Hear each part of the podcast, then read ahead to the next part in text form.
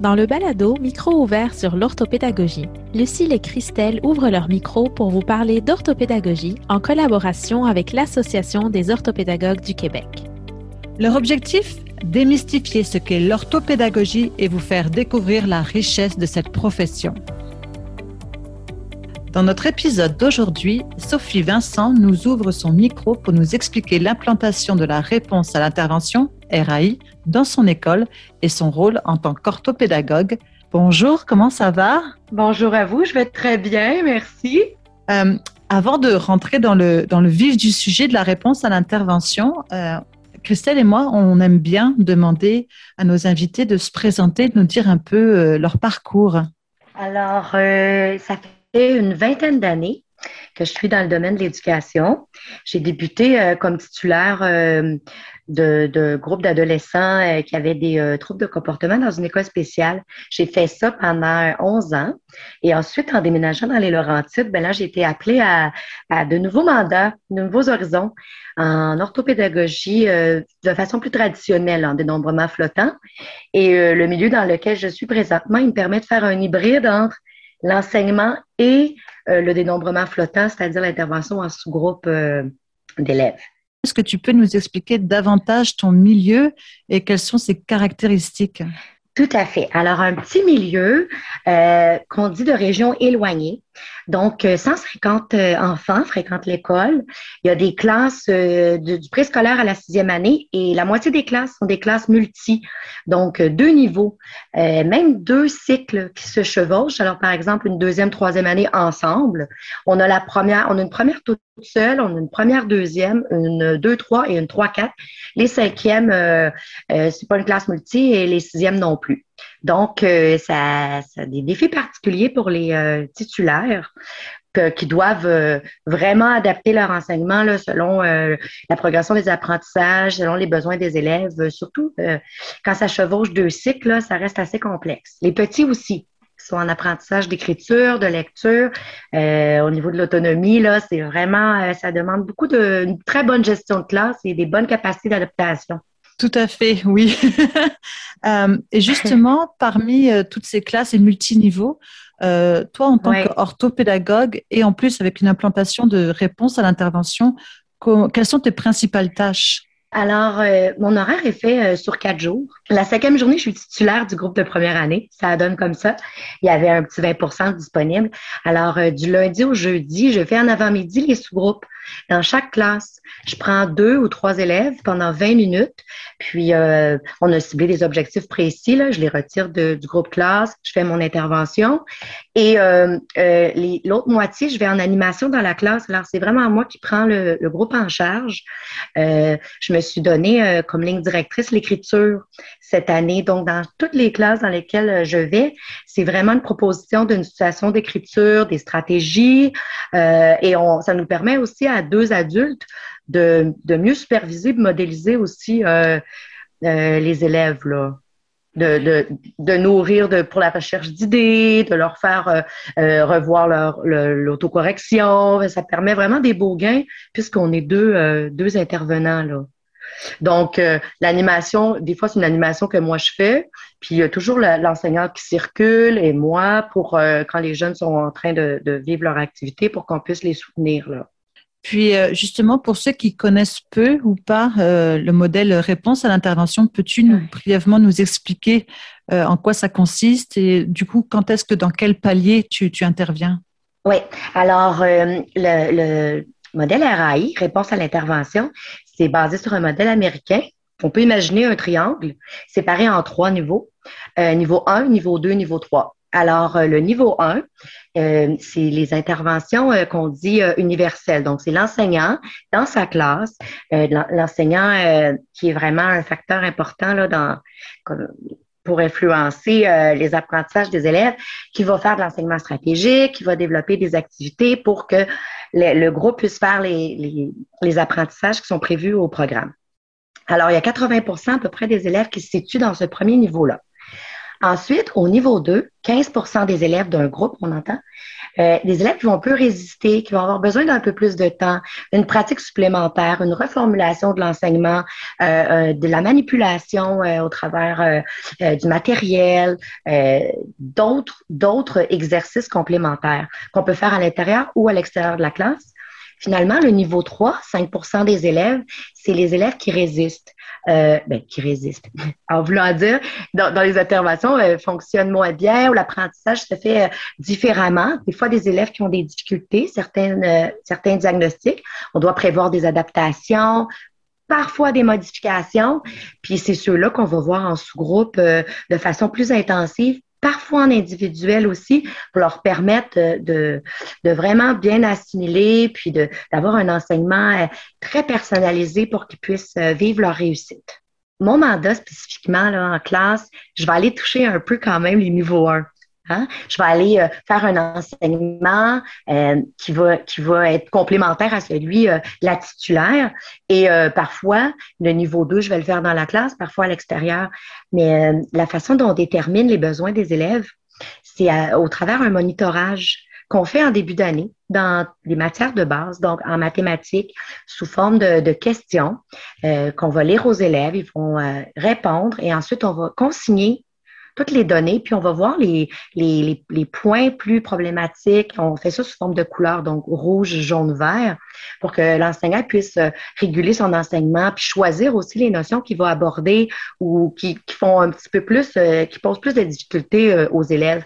Il y a des incontournables, comme à la, en cinquième année, les nombres décimaux, ça, ça sort pas mal rouge en début d'année. Mais puis aussi, on va voir dans le profil de l'élève, un élève qui va sortir beaucoup rouge, par exemple et, peut-être, euh, euh, des fois, on parle du gap de l'été, euh, des fois, on parle de difficultés, puisque c'est en début d'année, là, ce monitorage-là. alors, ça va nous permettre vraiment là, de faire beaucoup de prévention puis d'intervenir rapidement. On fait aussi en lecture un rappel de lecture. On les écoute lire à voix haute. ensuite, on, leur fait lire de façon silencieuse et on, leur demande de rappeler les, les principaux éléments, les principaux éléments du texte. Et ça aussi, ça nous donne beaucoup de pistes, soit sur le décodage, sur l'accès euh, au sens du texte. Et puis, euh, on fait aussi euh, en écriture un petit monitorage pour voir ponctuation, règles de base, accords pour les plus vieux, recherche d'idées, variété du vocabulaire. Parce que dans le milieu dans lequel je suis, malgré que ce soit un petit milieu, il y a plusieurs besoins. Euh, on a même une petite maternelle, euh, ben, pas une petite maternelle, mais une maternelle 4 ans, puisque, pardon, plusieurs élèves ont des difficultés au niveau de la parole, langage, euh, que ce soit la stimulation, la, culture de l'effort, la disponibilité. Alors, on prépare bien les petits aussi à, leur futur, à leur futur rôle d'élève. Alors, voilà. donc, le monitorage se fait d'une part en septembre, on remonitore euh, en janvier et en juin pour voir euh, l'impact qu'on a eu, en fait, avec nos interventions. De ce que tu viens de dire, là, j'ai deux commentaires qui me sont venus dans la tête, alors ça se bouscule. Euh, première des choses, je voulais dire le fait que toi, tu fasses tous les niveaux, euh, je suis sûre que ça permet de faire un lien, tu sais, entre, puisque tu parlais de, justement de, de, de monitorage, de dépistage, etc. Donc, ça permet de faire un lien entre ce qu'ils ont vu l'année passée, l'année précédente, mm. et ce qu'ils vont voir dans l'année suivante. Tout à fait. Mais même à l'intérieur d'un groupe multiniveau, on voit les, euh, les, les, les, différences dans l'évolution, dans la progression des élèves, d'où l'importance de vraiment bien connaître les programmes pour les évaluer euh, de façon juste, ce qui représente un bon défi, on s'entend, euh, puis de, d'enseigner les bonnes choses aussi, oui, d'année en année, puis c'est toujours les mêmes cohortes, hein, c'est toujours les mêmes familles, donc ils grandissent toujours dans un groupe très, et ça devient un peu familial parce que l'élève, le, le, collègue, le, père qui avait en première année, il l'aura jusqu'en sixième. Hein? Il n'y a pas d'autre choix de classe. Parfois même, quand il y a des changements de chaise à l'intérieur de l'école, l'élève peut avoir le même enseignant deux ans, trois ans.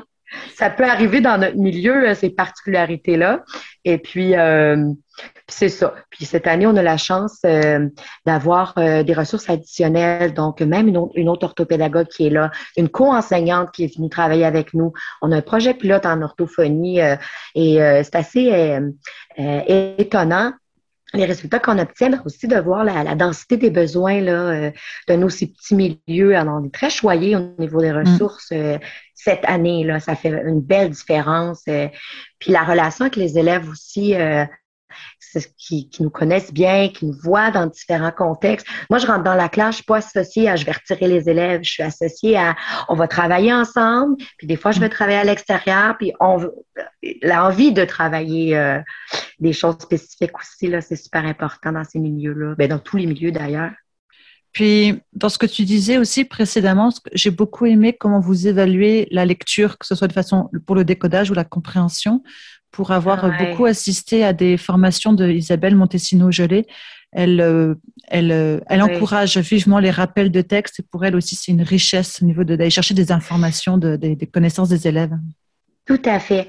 Parce qu'on considère au premier cycle, bien évidemment, on fait la reconnaissance de lettres, de noms des lettres et de sons des lettres. Euh, et tout ce qui touche la conscience phonologique aussi, qui est vraiment majeur au premier cycle, au préscolaire. Mm. Euh, après ça, on se rend compte des fois qu'un élève va décoder de façon fluide. Il va être à l'aise. Euh, toutes les correspondances sont là, mais l'accès au sens, il n'est pas là du tout. On a des élèves qui veulent lire très rapidement, euh, qui sont euh, très habiles, mais les images, les, les, informations se perdent, la rétention aussi devient parfois difficile.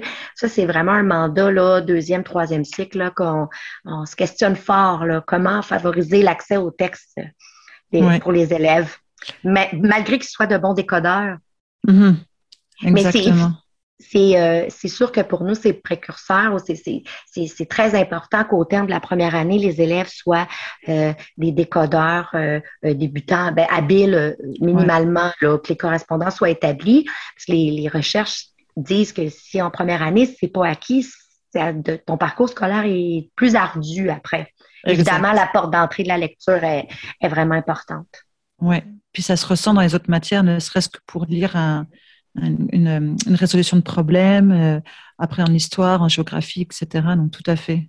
Puis euh, heureusement, avec, euh, avec les, les, outils technologiques pour les élèves qui ont besoin des adaptations, ça nous permet d'alléger de, là, pour pas qu'ils rentrent en surcharge cognitive. Des fois, euh, de leur permettre de se faire lire les textes, par exemple, ou d'être en prélecture avant une évaluation ou un exercice. Et puis, on n'oublie pas aussi qu'au premier cycle, on, on peut lire hein, les, les les textes aux enfants, on lit les questions, on, fait beaucoup de modélisation pour, pour qu'ils se sentent à l'aise aussi. Là. Alors, euh, euh, oh, même chose pour l'écriture, on peut écrire les réponses des élèves euh, facilement, noter, le questionner, puis noter la réponse pour s'assurer de sa compréhension aussi. Là. C'est ça, tout dépendamment de quel est notre objectif, effectivement. Tout à fait. Et à quel mm. niveau il est. ouais. Ouais, ouais, ouais. Euh, on a parlé un peu des, objectifs de tes interventions et euh, on a parlé aussi de comment euh, tu choisissais les élèves, comment les élèves en tout cas étaient choisis pour faire un suivi, que ce soit en palier 2, donc en sous-groupe, ou tout, un peu plus précisément en palier 3. Mais je voulais savoir, est-ce que tu as une journée type? Est-ce que tu peux nous expliquer, serait quoi ton horaire? Est-ce que ça se répète de chaque semaine? Oui, moi j'ai partagé mon horaire au titulaire et c'est tout le temps la même chose. Alors, je fais une ou deux périodes que j'appelle d'animation d'enseignement où c'est vraiment moi qui fais la planification, c'est moi qui, euh, qui cible mes objectifs, puis je travaille, euh, euh, je, vais le communiquer à l'enseignant évidemment, là, mais il n'y a pas à, il y a pas à s'occuper de cette partie-là. Alors, une période ou deux par groupe où c'est moi qui va faire ça. Donc, comme je disais tantôt, principalement en écriture cette année, on commence à avoir des impacts vraiment notables pour, les, pour la recherche d'idées, utiliser le plan. On commence à avoir des beaux gains parce qu'on a, on a maintenu notre objectif euh, tout au long de l'année.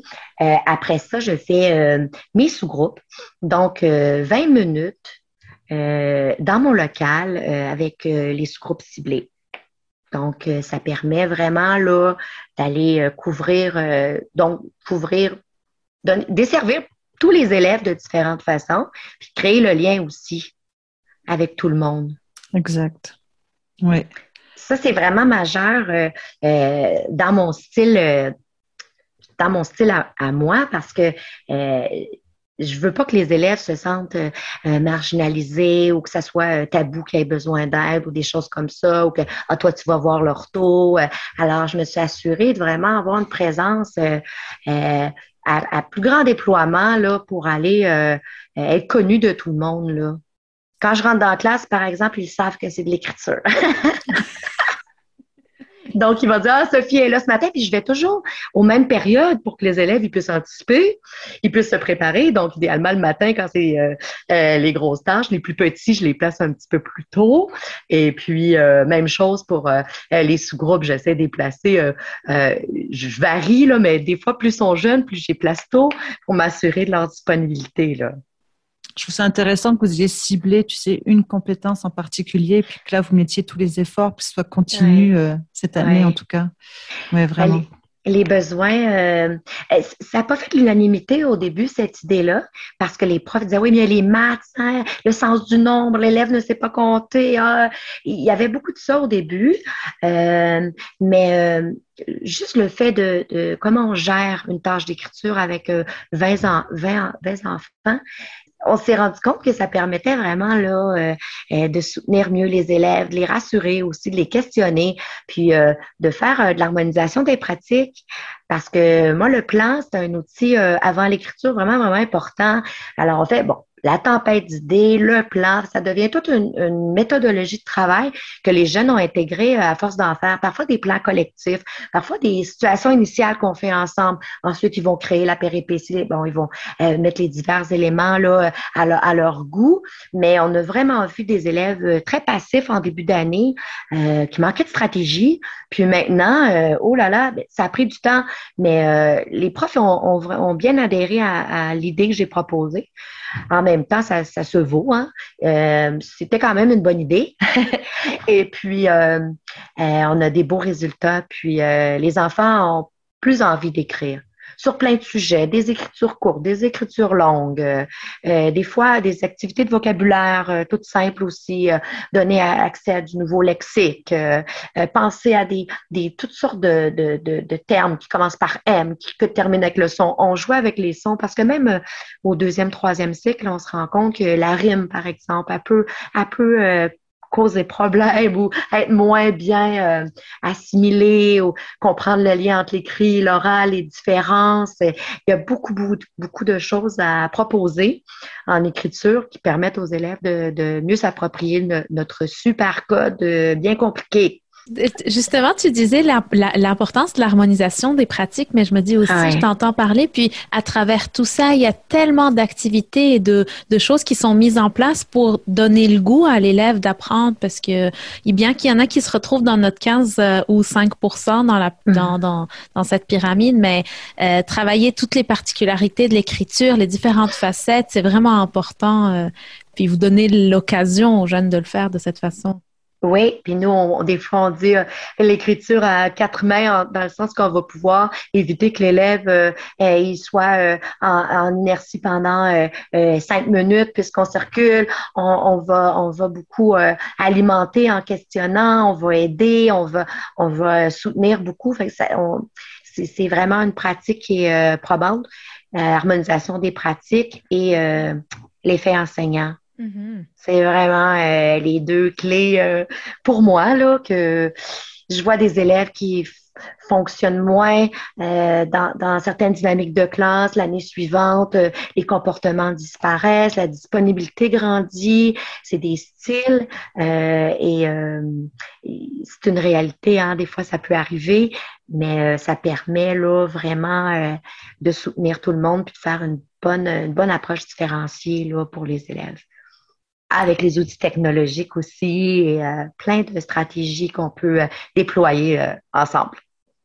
Puis justement, tu, parlais de la collaboration, tu sais, on sent que c'est hyper présent dans, ton école. Puis tu as parlé d'un projet orthophoniste. Est-ce que vous avez aussi une collaboration avec des professionnels à l'extérieur?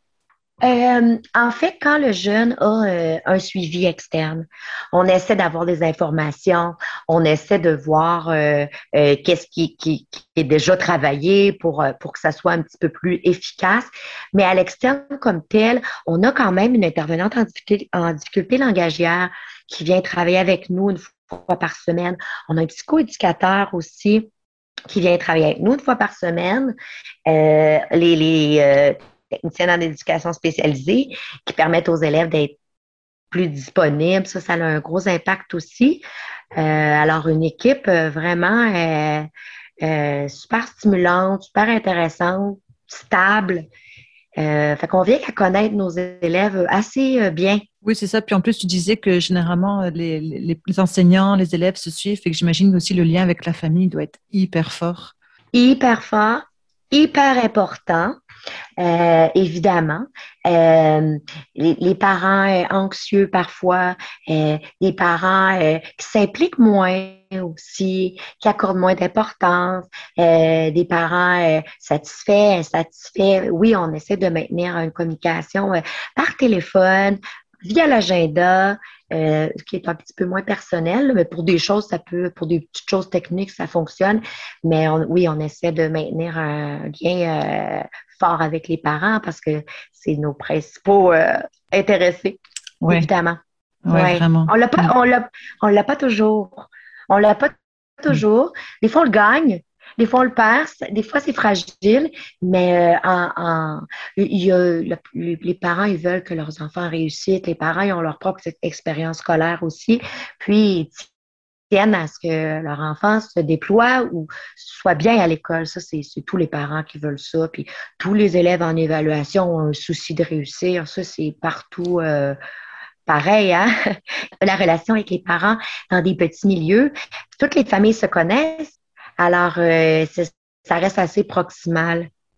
Les familles, on a les fratries, euh, on a des familles nombreuses, euh, on a des familles de cinq, six enfants. alors, on a le petit frère, la petite sœur, ils viennent même des fois aux rencontres d'accueil, on voit les, les, les corps qui s'en viennent. Alors oui, on vient qu'à bien connaître nos familles. On arrive déjà euh, à la fin de notre émission. Puis généralement, on a un fil rouge qu'on demande aux invités. Et on, commence avec, euh, est-ce que tu aurais un ouvrage, ou peut-être des, mais au moins un ouvrage de référence à nous conseiller? Moi, je, propose euh, la progression des apprentissages parce que ça reste quand même notre référence pour l'évaluation, notre référence pour l'harmonisation des pratiques, notre référence aussi pour pister les parents. Hein. Euh, c'est déjà arrivé qu'il y a des titulaires qui ont euh, dit à certains élèves que bon, euh, votre enfant ne fait pas des espaces entre les mots, votre enfant, mais c'est même pas des objectifs de son niveau, par exemple. Alors là, on perd un peu confiance, on crée de l'anxiété. Alors, de bien connaître la progression des apprentissages dans nos matières, ça permet de faire des meilleurs choix d'activités, des meilleurs choix d'enseignement, puis euh, d'être tous aussi euh, au diapason de qu'est-ce qu'on veut évaluer et comment, et pourquoi, et à quel âge.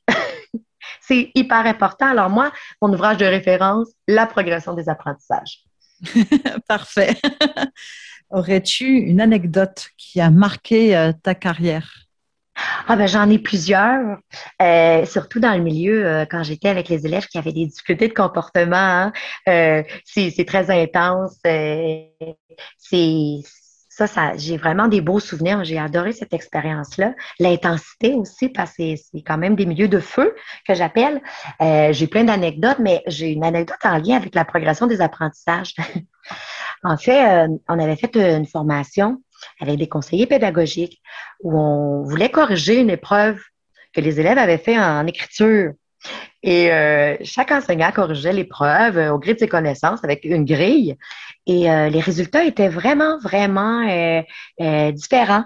On avait des écarts de 20 points dans l'évaluation pour une même production écrite. Alors, c'est assez questionnant, assez presque inquiétant. Moi, c'est ça qui me qui m'interpelle beaucoup dans ma pratique de dire euh, un enseignant vient me voir, ouais, l'élève a une adaptation, par contre, c'est un non-lecteur, mais je l'ai bien soutenu durant l'épreuve, est-ce que je lui mets 85 au bulletin? Au PTD? On a beaucoup de choses à réfléchir par rapport à ça.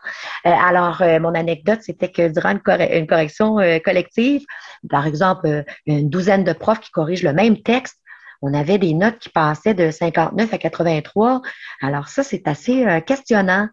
Alors, euh, d'où l'importance de, de, communiquer entre nous. On ne peut pas communiquer parce que c'est un prof par niveau, là, mais dans les grosses équipes aussi, prennent du temps dans leur grille horaire pour se rencontrer, pour discuter, pour s'assurer aussi qu'il y a une forme de standardisation qui, euh, qui permet à l'élève de vivre les, les réussites puis d'avoir un juste portrait aussi de, de ses capacités. Là.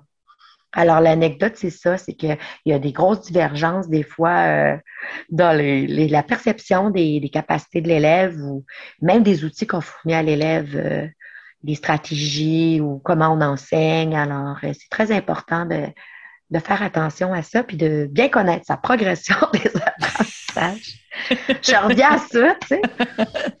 Ouais. Euh. mais c'est une lecture de chevet euh, qui, qui, qui est pas des, plus stimulantes. C'est pas le roman, euh, c'est pas un roman, mais ça reste que je pense qu'au niveau utilitaire, c'est pas mal là que on va référer à la même chose, malgré que c'est pas toujours tout, tout, tout tout parfait, là, ce qu'ils proposent, surtout que là, ils ont épuré un peu le programme. Alors, des choses à prioriser, des fois que ça prend des préalables. Bon, il y a des petites choses de par la situation COVID, là, mais en général, ça reste vraiment euh, très important d'être euh, euh, au parfum de ce que, ce que prescrit, prescrit la progression dans notre pratique. Oui, c'est ça. Puis c'est pas de l'apprendre par cœur, c'est que plus on va l'utiliser dans notre milieu, plus on va l'apprendre et on va le savoir et on va pouvoir communiquer avec les profs aussi. Et c'est vrai que comme orthopédagogue, il ben, faut savoir qu'est-ce qui est enseigné, ce qui est enseigné, pardon, pour pouvoir avoir le même discours d'un prof à l'autre par niveau et puis aussi d'établir nos objectifs. Et puis, euh, c'est pas, c'est pas, enfin, je trouve que euh, autant quand j'ai fait mes études, on nous le montrait, etc. Mais je pense que je l'ai vraiment appris parce que je l'utilisais très souvent dans ma pratique. J'ai envie d'ajouter aussi l'idée, c'est de bien la connaître va nous permettre de, de savoir où est-ce qu'on où on veut amener ces apprenants dans leurs apprentissages. Ce qui me ramène aussi à l'harmonisation des pratiques, comme tu mentionnais plus tôt, euh, Sophie. C'est ça. C'est euh, ce que, ce que l'élève doit apprendre, euh, mettons, en, objectif euh, terminal, mais c'est quoi les routes qu'on emprunte aussi pour s'y rendre? Puis des fois, il y a des objectifs qui vont, qui vont s'étendre sur quelques années. Là, l'enseignant va dire Ouais, mais mon élève connaît pas telle chose. Attends, c'est pas encore, faut bien préparer. oui, ouais, effectivement, c'est capital. C'est pas toujours utilisé, tout comme les plans d'intervention. Je m'en vais dans plein de directions, mais euh, il faut s'assurer vraiment qu'on on, parle des mêmes choses au même moment euh, pour euh, dresser un portrait juste de l'élève, puis choisir notre enseignement en conséquence. Oui, tout à fait. Pour conclure cet épisode, est-ce que tu aurais une citation qui te motive ou un mot inspirant qui, en lien avec l'orthopédagogie. Oui, ben moi j'avais un petit euh, un petit adage là en fait quand j'avais j'ai commencé il y a belle lurette, il y a, ben, pas en orthopédagogie mais en enseignement, ça m'a toujours questionné euh, l'image de la main de fer dans le gant de velours. Et puis, euh, je trouve que c'est encore, ça me parle encore, parce que autant il faut que tu crées une relation stimulante, motivante, autant il faut que l'élève apprenne son rôle, ait, ait des limites claires euh, pour gérer 20, 21 enfants, pour gérer le groupe. Euh, il faut avoir euh, des limites claires pour que ça puisse être efficace, pour qu'on puisse progresser, pour, qu'on ne soit pas tout le temps prise à gérer des comportements ou de l'indisponibilité. Alors, la main de fer dans le gant de velours, ça me parle, ça. C'est un peu l'équivalent d'être un bon boss pour moi, un bon patron euh, on n'est pas là pour, on est là pour apprendre, on est là pour travailler, mais ça n'empêche pas que ça soit stimulant, ça n'empêche pas que ça soit euh, challengeant. Et puis ça, je trouve ça euh, vraiment pertinent dans la pratique pour accrocher les enfants, puis leur permettre de, s'impliquer dans leur cheminement scolaire, puis de s'épanouir aussi. Mon mmh. Dieu, je suis sage. Hein? en tout cas, on sent on sent ton expérience avec les enfants avec des troubles de comportement. Euh, oui, et c'est d'autant plus euh, vrai parce qu'avec euh, eh, ces élèves-là, ça passe par la, relation beaucoup. Mm. le sentiment de sécurité, être juste. Euh, les bons enseignants sont justes, les bons enseignants sont clairs et les bons enseignants sont, ben, sont aimants. Il faut le dire, hein, aimants pédagogiquement. Mm-hmm. oui. Alors euh, oui, ben oui, parce que bon, on reste humain, on a des atomes crochus. Euh, il y a des, des, jeunes que nous on dit qui nous font cheminer en voulant dire que c'est. Ben voilà. Alors l'essence du propos là, c'est vraiment d'être main de fer dans un garde de velours. Alors, fermeté dans plein de douceur. merci, euh, merci vraiment beaucoup pour tout euh, ce partage avec le sourire dans, ta voix. Eh, merci. Merci à vous. Je souris depuis tantôt. Je suis tellement contente de vivre ça euh, avec ma petite voix rauque du jour. Mais voilà, merci à vous. Merci Sophie. Ça me fait vraiment plaisir d'échanger avec vous. Merci d'avoir écouté Micro ouvert sur l'orthopédagogie. Si vous souhaitez nous partager vos commentaires ou témoignages, que vous soyez orthopédagogue, enseignant, apprenant ou parent, écrivez-nous à l'adresse balado à commercial N'oubliez pas de vous abonner à notre balado pour être informé de la diffusion de notre prochain épisode.